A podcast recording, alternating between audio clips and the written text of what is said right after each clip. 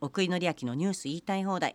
この時間はインターフュージョンコンサルティングの提供でお送りします。ということで奥井さん後半もよろしくお願いします。はい頑張りましょうね。はい頑張りましょう。えー、っとですね、はい。実は明日明後日がはい。311あのはい。大震災から10そうですね。え12年。12うはいいやもうー2011年でしたからね。あっという間ですね。そうですね。まあ、そういうこともあって、はい。実はあの防災絡みっていうのはもう最近ね、いろんなことがニュースになるはい。タイミングなんですよね。うんえー昨日もですね、えー日経新聞長官と、はい。から日経産業とでですね、はい。日経産業はもう一面記事が、うん。えー防災ですね、はいえーだったのでちょっと防災の、はい。えー防災 DX っていう話をご紹介しましょう。なるほどね。まあええでもそれ生かす手はなね生かさないとですそうよねそうはい。あのーうんまず避難所の話なんですが、はいはい。避難するときにね、えー避難所に手で書くわけですよ今まで。うん紙で。うん「私は誰それで」っつって。うんそれやめようよっていう話で。ね。せっかくスマホがあるならばスマホで入力するんじゃないの？っつうって。ん。であのそういうし仕組みというかアプリをねはい。作りゃいいだけの話じゃないっていう。うんあの基本的に自治体っていうのはうん個人情報を持ってるんですよ。はい。持ってるけれど、うん自治体が持ってる個人情報って勝手に使っちゃいけないうん。はいでしょ？そうですね。だからあの住民が避難者が自ら、うん。あの入れるという、うん。オプトインの方式っていうんですか、うん。そうやって、ね。あのやると、はい。避難所で誰がどういう人がいるか、うん。要するに名前だけじゃなくて家族構成とか体調とかアレルギうん。ー、まああのできればどどんな薬飲んでるかうん。まで入れてもらえれば、避難所で必要なものが分かるですよね。はい、津波の時はお薬手帳流されちゃってね。飲んでる薬が分かんないのがうん。もしデジタル化で入ってたら分かるそれは、うん。あの、えーマイナンバーカードで PHR で投薬情報が入ることになるので、はい。それがあればねいいんです、うん。だからマイナンバーカードがなくなっても、うん。実はスマホの中にマイナンバーカード機能を入れるのが2024年、うん。再来年ぐらいには、うん24年って言ったら来年かうん、もうももう来年ですよ奥井さん。そうだ。25年は前倒しにしたんだもん、うん。うん24年。来年にはそうなるんで、うん。いやお薬情報私あと病歴とかお薬情報、うん。あと子供のアレルギーもね。そうアレルギーアレルギー大事ですね、うん子供や、はい。命に関わるアレルギーも、でもこれ奥井さん一つ思うのは、うん。やっぱりこの東日本もそうでしたけど、うん。なんか電波が通じるのかとか、はいはいはい。あとはで充電の問題だったりとか、はい。なんかそれも合わせて考えそていかないと。れは当然そうですね。ねえちゃんと。え電波が届くか問題というのは、うん。あのー各、はい各キャリアがですね、うん。考えてるんですよ。はい。例えばバソフトバンクさんだったらはい。気球打ち上げますよね。うん、ああなるほどね。それで、あのと通じるようにまずね、まずうん。携帯が使えるんですよ。電波は届くんですよ。なるほど。まず。はい、ただそうそうは言ってもっていう山奥だとか、うん。あるいはなんかもうその辺一体がダメになってしまった時ね、基地局ごとね。はい。だから手立てはもう考えてます。あ。そうですか。移動基地局ってやつですね。うん。で、えーあと電源問題は、はいこればっかりはもうどうしようもないので、はいうんえ電充電のあれを用意するしかないですね。すね。まあ自分でね、ああうん持ち運びの充電はありますからね。それ個人でも備えとく、うんね。あの避難所で大量に充電のあれを用意するということになりますね。でこれも各地でいろいろやっていて、うんはい。あの、えーいわゆる防災システムってあるんですよ。はい。防災システムって多層多層っていうのが、うんまず国のね内閣防災っていうのがあって、うん、そうです。内閣府ですもんね。なあのはい政府が見るやつはい。ねでその後に各省庁の防災システムっていうのがね、うんはい。総務省とか、うん国交省とかそれぞれのね、はい。で今度は別にあの都道府県の防災システムってあるのねね。はい。それとは別に、はい市区町村の防災システムがあるのうんね、う んなるほど。はい。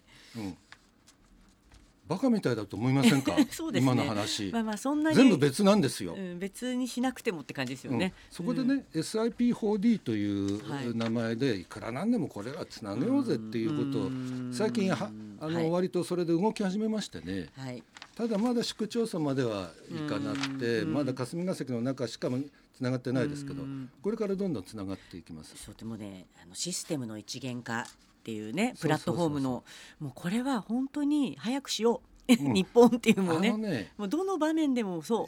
国がやっていい、こうプラットフォーム化していい部分と、はい、あとは民間がね黙っててもヤフー防災みたいなのって、うんうん、ヤフー LINE の防災のってねやっぱりすごいんですよ。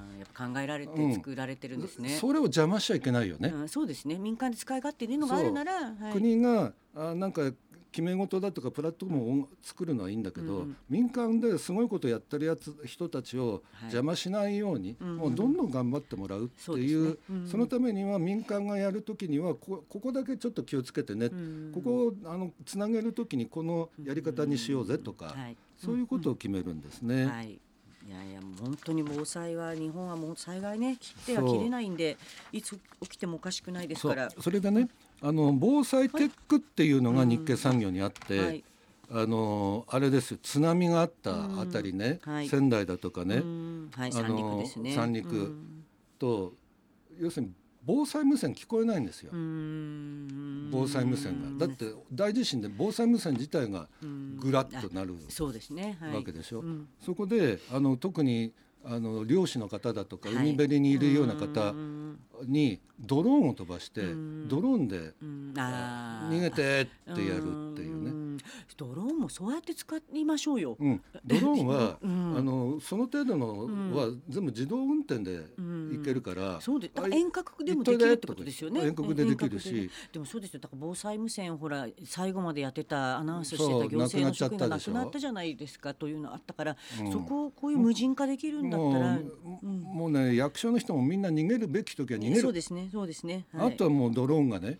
このこうこのドローンなんてそのうち力尽きて落ちたっていいんだもん。でもそうですよね、うん、でもちゃんと伝えられることがちゃんとアラート出せるっていうね。そういうね、あのことをやってます。防災テックですね。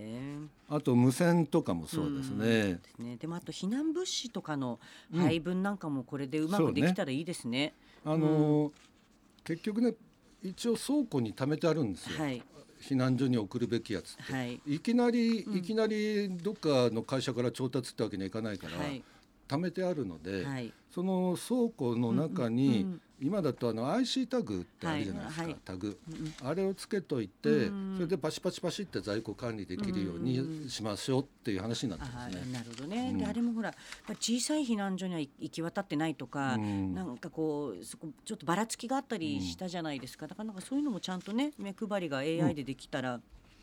それは AI というよりも物理的にいけるかいけないかの問題なんですよ。うん、ありますけどね。あでもそれこそまたドローンで、ね、うん、だからドローンで配るんですね、うん、うん、ただそんなでかいものは運べない。まあ、ね、大きな段ボール箱はっていう感じですね。まあそうなるとヘリコプターですね。はい。はい。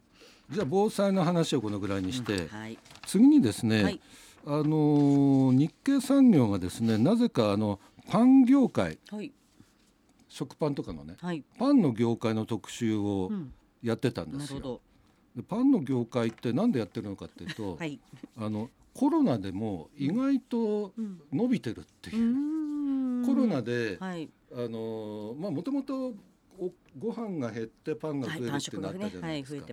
でコロナで家にいるっていうこともあって、うん、あのパンが巣ごもりでパンが売れるってことがあるんですって。はい。まあ手軽に食べられますからね。うん。うん、お昼とかね、やっぱりいいですよ。うん、ということで、はい、食パン業界というのは、はい、えー、2020年は巣ごもり消費で4.2%増。はい。なるほどね。22年は22年はもうだからあれだね、だんだんコロナが慣れてきたのであんまり増えてない。あなるほどね。微増だね。はいそうですね。あと価格もですかね、うん、上がってですかね小麦粉とか。そうだね。そう小麦粉の価格がねあのロシアウクライナの関係でねそうですね。減っちゃいますんでね。それがね業界っていうのがあって、はい、パン業界っていうのが存在するわけですよ、はい、あるんですねパン業界は実はガリバーがいて、うん、え？ガリバ山崎？山崎そうですね。パン祭りですよ、うん、山崎製パンが一番でかい、そうですよね。もうパンといえば山崎ですよ、うん、これがね、年間売上がね、はい、1兆円超えてるんですわ。すごいですね。山崎製パンだけ。本当だ。パンでですよね。パンで。だってパンって単価がまあ値上がりしたって高くないじゃないですか、うん、すごいで第2位はずい。ぶん離されて、はい、フジパン、フジパンがですね2680億、ね、2700億ぐらいか。あ全然違うんですね。1兆1兆80億ぐらいと、はい、2700億だから、ま、もう全然。34倍違うのね。山崎がガリバーなガリバーなのねでフジパンの次っていうのは、はい、やっぱりまたフジパンの半分近く小さいので、はい、敷島製パン、あもうちょっと聞いたことそうですか。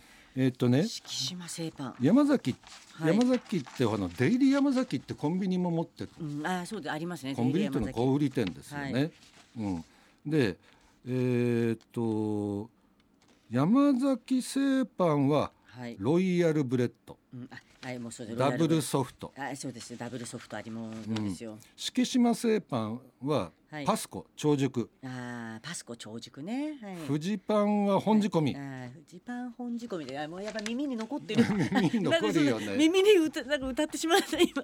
うん。口ずさんでしまった。うん。でも知ってるってことですよね。そう。結局ね、あのバリューチェーンって言うんだけれども、はい、業界の流れで言うと原材料があって。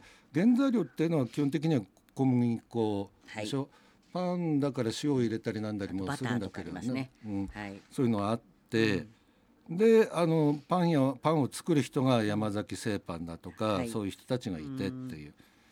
だからあのこの業界っていうのはいや僕もよく知らなかったんですよ。はいこの山崎製パンがガリバーだったっていう。ういやここまで売り上げが違うとは全然こんなに違うと思わなかったね。思わなかったです。山崎あ山崎あとランチパックも山崎パンか。ランチパック。ねランチパックでも僕的にはね、はい、あのなんでこの記事読んでたかっていうと、はい、僕が毎日食べている、うん、あの完全栄養食のベースフードみたいな、はい、そういう新興勢力も出てきた。うんなるほど。完全食とかね、うん、完全サブスクとかね。僕サブスクしてますもん。あそうですか、うん、パン美味しいですか？完全栄養食。ベースフードね、うん、味がね4種類ぐらいはい、そうですか、うん、あのベースフードのベースのやつは、うん、まああのあんまり美味しくないです。だけどさどうそうどういう感じなのかななんかチョコとかシナモンとか、はい、最近カレーもできたし。あそうですか。うん。パンはでもねパンは幸せの香りなんですよ。なるほど、ね、あの甘ちょっと甘くてバターで、うん、あの焼けてるパンの香りって、うんうんうん、なんかすごくもう幸せに、うん、ね、香りだけでなんか幸せなですよね。ということで、はい、パン業界の話をしました。はい、次にですね、はい、これあの読売新聞で最近、値段の真相っていう特集をやってるシリーズものをやってるんですよ。はいでその一発目がですね、はい、あのダイナミックプライスあこれ値段が変わるってやつね、はい、今 J リーグでやってるんですわ。J リーグの入場料。入場料の値段が変わる。これまあでもあれですよ。ディズニーランドとかユニバーサル・スタジオとかもやってます、とっくに。もう今変動価格ですもんね。変動価格、うん、はい、そう変動価格ね、はい、そう。ほら僕英語得意だからダイナミックプライシングっていうの。はいはい存じてます。存じてます。で 2回言っちゃった。サッカーの J リーグみたいなのは、はい、要するにこうチームが強くなると、まあ、価値が高くなるから、でもいいことですね。値段を高めると。はい。でチームが、負けてると、急に値段下げなきゃいけない負けると下げるの切ないって感じですけどね。うん、これ全部 AI が算出するんですね。AI これは AI ですね。うん、まあ基本的に統計学なので統計でやる分には別に、まあ、AI って言わなくてもいいんだけども、えー、これは多変量解析でしょうね。なるほどね。だからまあ最近だったら AI って言ってしまえばよくて膨大なデータをもとに計算するんですよ。で高くしても売れると判断さそうしたらだ安くしないと売れないと売れないとかっていう判断をなるほどね。えー、例えばですね、はい、あの例えばバックサイドのね後ろの方の座席は3200円じゃ売れないから2900円にするとか、はい。はい、ちょっと下げる、ね、2900円でも売れそうもないから、うん、え2600円にするとか、なんかそういうことをやるんですって。はい。うん、確かにね。でもそうですよね。チケットはうん、で実際にこれ運用してみたら、はい、確かに売れたんですって。あの売れ残るよりは売れた方がいいに決まってるじゃないですか。だって設備産業だから、うん、座席なんて作ってあるんで、んいないよりいた方がいいに決まってるんですよね。